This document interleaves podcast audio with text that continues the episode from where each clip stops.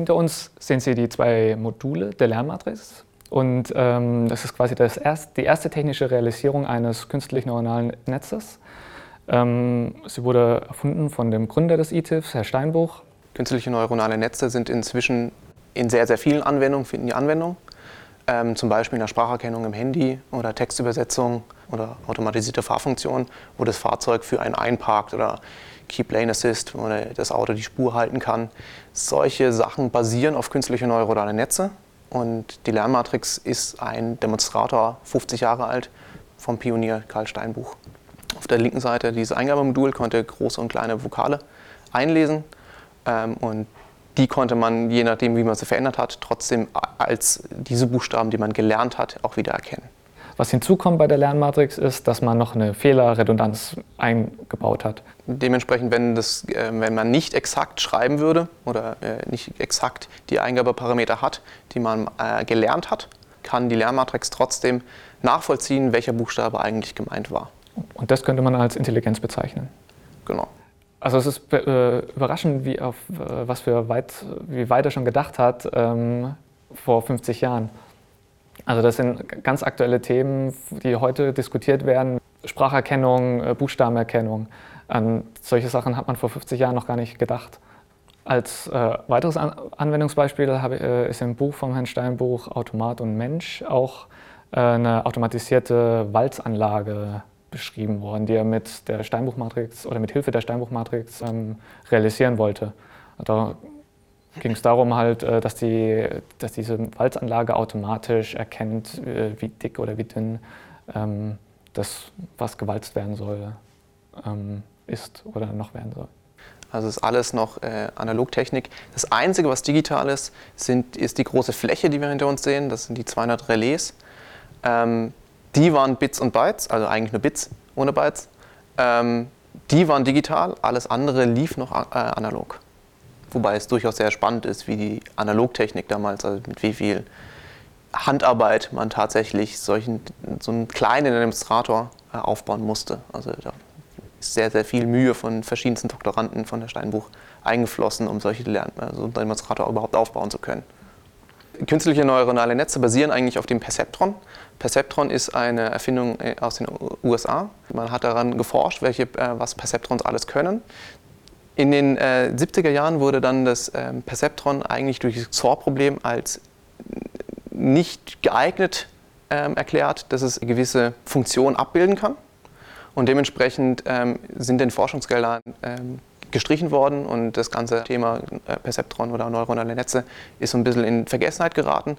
Und erst in den 80er, 90er Jahren, als die Rechenpower wieder ähm, zur Verfügung stand und auch die ganzen Server zur Verfügung standen, hat das eine neue äh, Revolution äh, gefunden die Lernmatrix, die wir hinter uns sehen, konnte übrigens das XOR-Problem schon lösen. Da Herr Steinbuch aber nur auf Deutsch publiziert hat, war das damals in Amerika nicht bekannt. Hier ist das Eingabemodul und hier rechts ist das Gehirn der Lernmatrix. Das hier ist das Lernmodul. Das ist quasi das Auge der Lernmatrix. Das besteht aus diesem Lesekopf. Man hat hier Fotodetektoren, die eben die Lichtstärke oder das Licht detektieren und daraus ein Signal erzeugen, das dann versendet wird. Diesen Lesekopf kann man hier oben einhängen und mit Hilfe des Eingabemoduls kann man zehn Buchstaben einlesen, einmal in Großschreibweise und einmal in Kleinschreibweise. Dazu werden die Buchstaben von hinten mit einer Glühbirne angestrahlt. LEDs gab es damals noch nicht. Und mit Hilfe der Fotodioden kann ähm, ein Buchstabe detektiert werden. Das funktioniert so, dass im Hintergrund eine Lampe die Maske anstrahlt und die Fotodioden entweder Licht detektieren oder nicht und daraus ein digitales Signal erzeugen, das dann an das Gehirn der Lernmatrix versendet wird. Hier zum Beispiel wird das, äh, das große I von hinten bestrahlt, daraus wird ähm, ein Merkmalsvektor, ein 20-stelliger erstellt Merkmalsvektor hört sich kompliziert an, ist im Prinzip einfach nur, wenn Licht durchfällt, wird eine 1 geschickt, wenn kein Licht durchkommt, wird eine 0 geschickt und diese Information wird dann an, äh, an, die, an die Hauptmatrix weitergegeben. Auf dieser Seite ist jetzt die, das Ausgabemodul oder das Herz der Lernmatrix. Hier oben sehen wir ein kleines Display. Also nachdem die, dieser Buchstabe eingelesen wurde, wurde hier oben ähm, dieser 20-stellige Merkmalsvektor angezeigt. Je nachdem, ob die Pixel jetzt hier bei, an der Stelle 1 bis 20 der Pixel an oder aus war, wurde hier eine 1 oder eine 0 angezeigt. Dementsprechend konnte man über diese Anzeige sehen, ähm, wie diese, dieser 20-stellige Merkmalsvektor aussah und welcher Buchstabe übertragen wurde.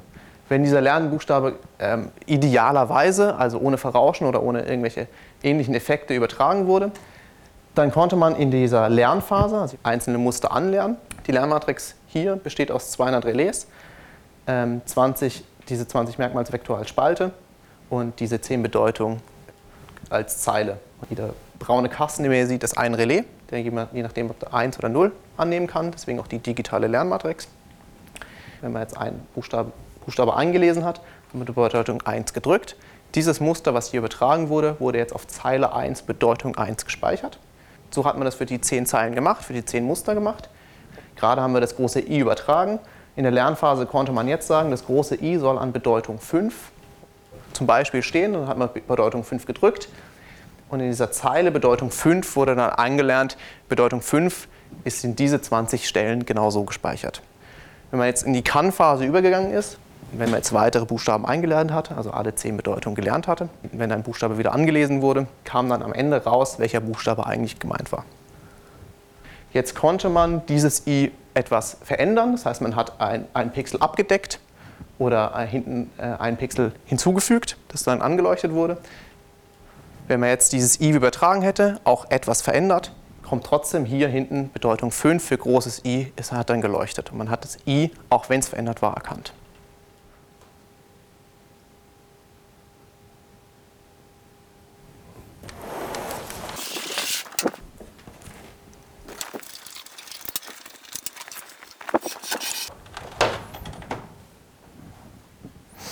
Hier sind die, die Glühlampen, die können wir noch rausnehmen.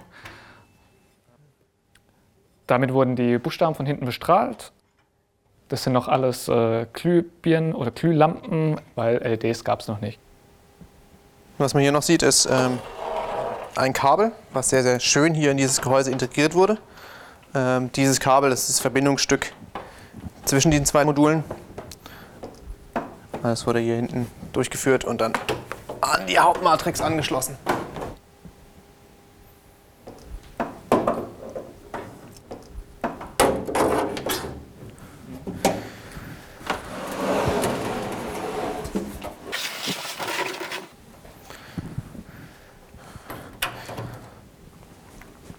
Und hier haben wir jetzt das deutlich komplexere äh, Modul, das Ausgabemodul mit dieser Lernmatrix integriert.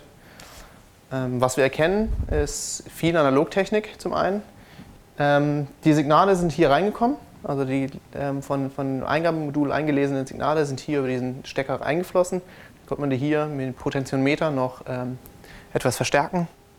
Dann sind sie hier auch alles schöne alte Analogtechnik noch etwas geglättet worden und vorverarbeitet worden. Anschließend sind sie hier hochgewandert in dieses Ausgabemodul. Und hier, dieses Kernmodul, ist dann die Lernmatrix. Und man sieht, wie viel Mühe man sich gegeben hat, damals diese Lernmatrix über die Relais hier schön äh, zu verlöten und zu verschalten.